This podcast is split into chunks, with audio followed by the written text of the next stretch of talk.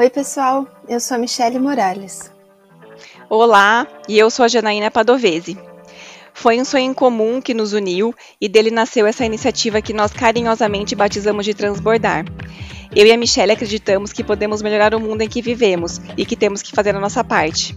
A nossa intenção aqui nesse espaço virtual é disseminar os conceitos sobre diversidade e discutirmos pautas sobre esse assunto no mundo empresarial.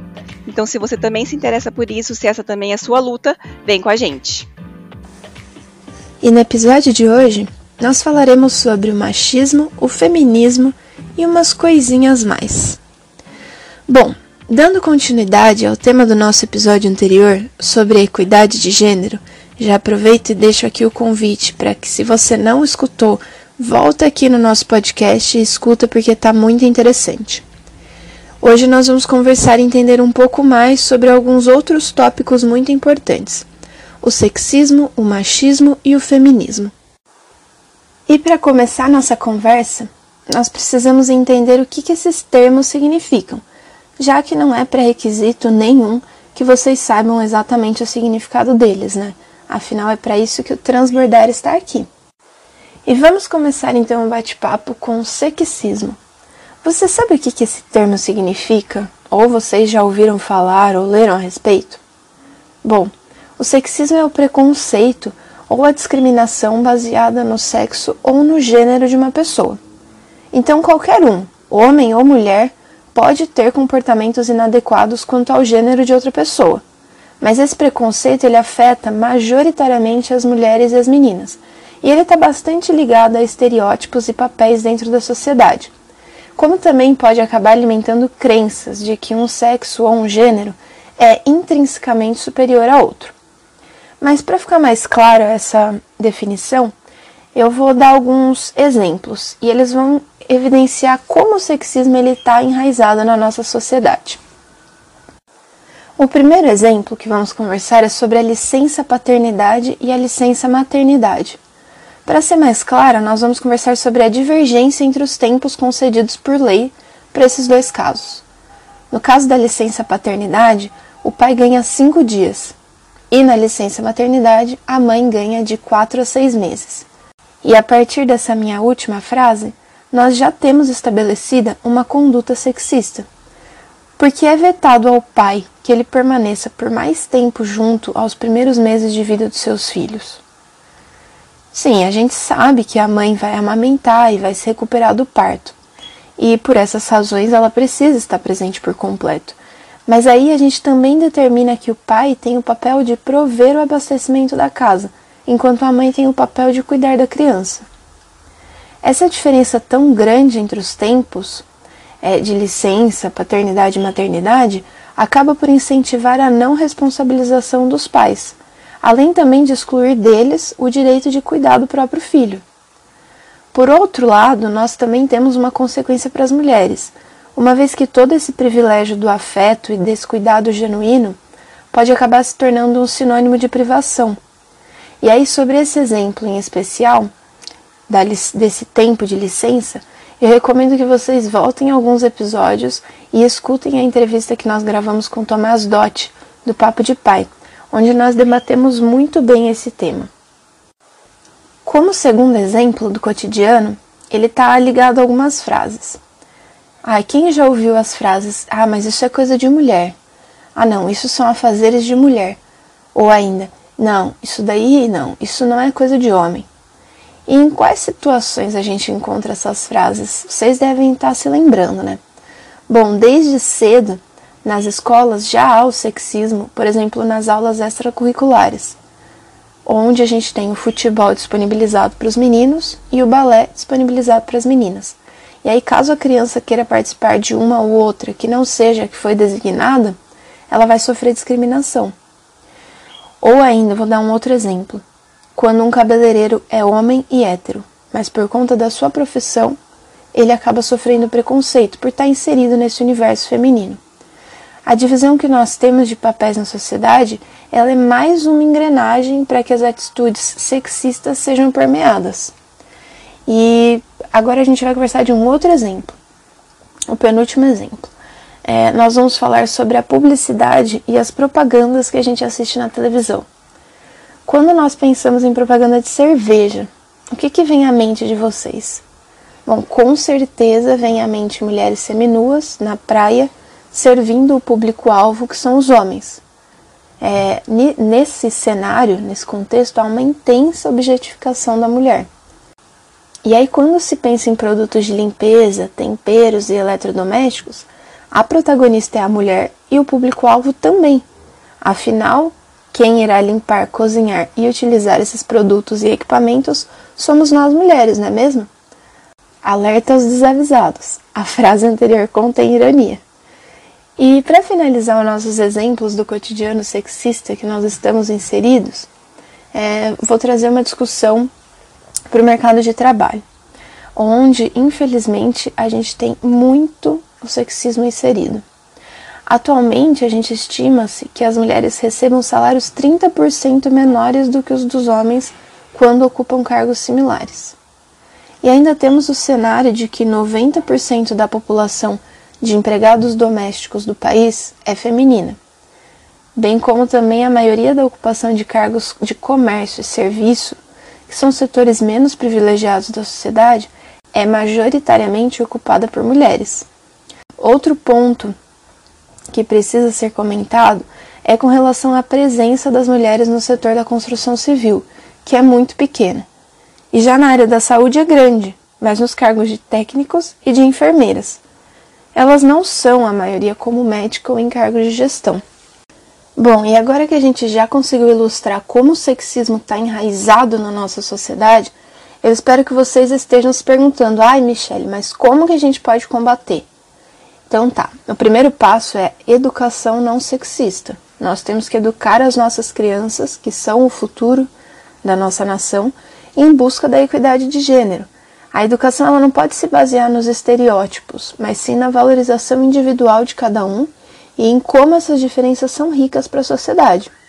Então, além da educação, nós também temos que democratizar o mercado de trabalho e trazer as mulheres para cargos de gestão e liderança, oferecer oportunidades iguais às diversidades de gênero, valorizar o respeito e criar oportunidade para que essas mulheres consigam assumir os mesmos cargos que os homens.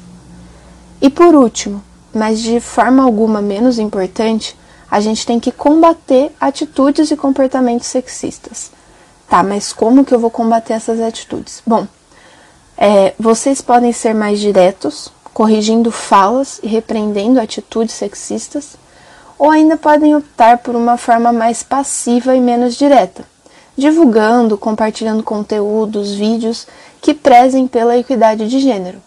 Além dessa segunda forma, ela auxiliar é, nesse combate ao sexismo, ela também desperta o interesse por esse tema nas pessoas que tiverem contato com essa publicação e que ainda não tenham parado para refletir a respeito. Bom, e seguindo o nosso bate-papo, a gente vai falar de machismo e de feminismo. Mas, afinal, qual que é a definição? Ou o que, que é esse machismo que a gente tanto ouve falar?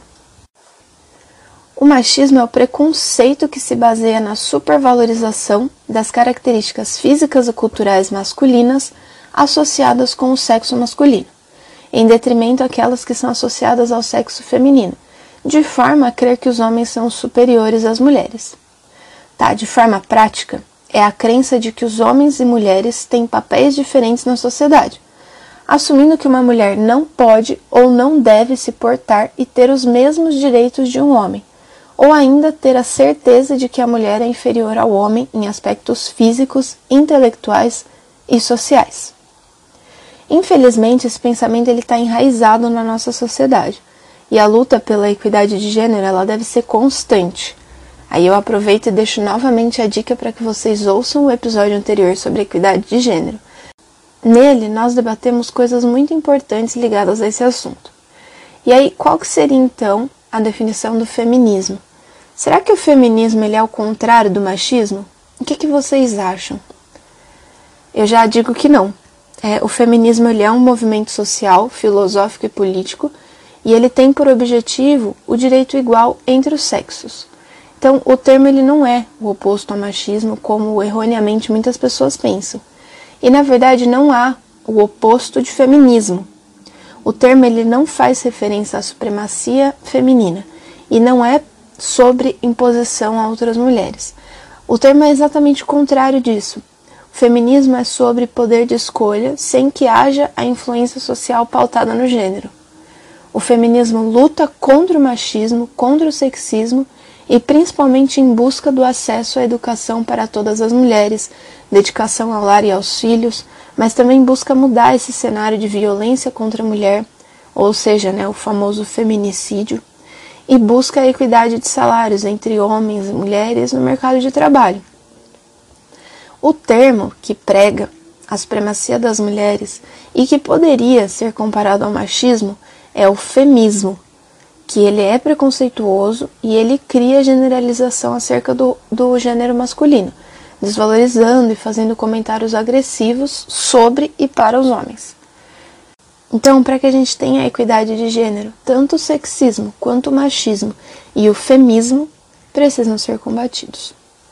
Enquanto a gente está conversando, eu me lembrei de um outro ponto que a gente deve comentar e que está relacionado ao tema do nosso bate-papo de hoje, que é o empoderamento feminino. Vale ressaltar que esse termo ele não é igual ao feminismo.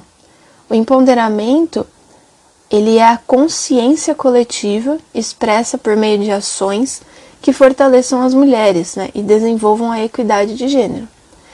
É o termo que, de certa forma, ele é uma consequência do feminismo, fazendo com que as mulheres consigam reconhecer que são capazes para então poder começar a fazer as mudanças que elas precisam fazer na sociedade. 11 anos atrás, lá em 2010, a ONU lançou os Princípios do Empoderamento das Mulheres. Até para quem quiser pesquisar e conhecer um pouquinho mais sobre o assunto, esse é o título da matéria. Então, Princípios do Empoderamento das Mulheres. Eles são um conjunto de considerações que ajudam a comunidade empresarial a incorporar nos seus negócios valores e práticas que visem a equidade de gênero e o empoderamento das mulheres. Esses princípios eles abordam desde como estabelecer a liderança de forma justa entre homens e mulheres, ao tratamento de forma igualitária. Então, eles passam pela garantia do acesso à saúde e à capacitação feminina, pelo apoio ao empreendedorismo feminino e até pelo acompanhamento do progresso nas empresas que tiveram essa promoção da equidade de gênero. E ele ressalta também a importância do empoderamento feminino para que a gente quebre as barreiras impostas pelos preconceitos que estão enraizados na nossa sociedade. Uma vez que só através desse empoderamento das mulheres que a gente consegue se dar conta do quão capaz nós somos e de como nós podemos chegar onde a gente quiser. E aí, pessoal, a gente está chegando ao fim do nosso episódio de hoje, mas antes de finalizar, eu queria deixar alguns questionamentos para vocês. Então, vocês, mulheres que estão nos escutando, vocês já viveram aí no seu ambiente de trabalho alguma situação machista? Como é que foi para vocês? E você foi considerada exagerada por ter relatado ou ter sentido isso? Principalmente, quem fez esse julgamento foram outras mulheres? E agora para os homens que estão aqui nos acompanhando. Qual é a opinião de vocês sobre o tempo de licença paternidade? Vocês acham que cinco dias é suficiente? Vocês sentem que essa ausência durante o início de vida dos filhos ela faz falta? Bom, eu espero que essas perguntas gerem uma reflexão e deixe vocês muito à vontade para contar pra gente, conversar conosco através dos nossos canais, que logo mais a Jana vai deixar, vai mencionar aqui no, no podcast. E esse foi o nosso episódio de hoje, pessoal. Muito obrigada. Nós esperamos que o episódio de hoje tenha sido útil para você, que você tenha gostado tanto quanto a gente gostou.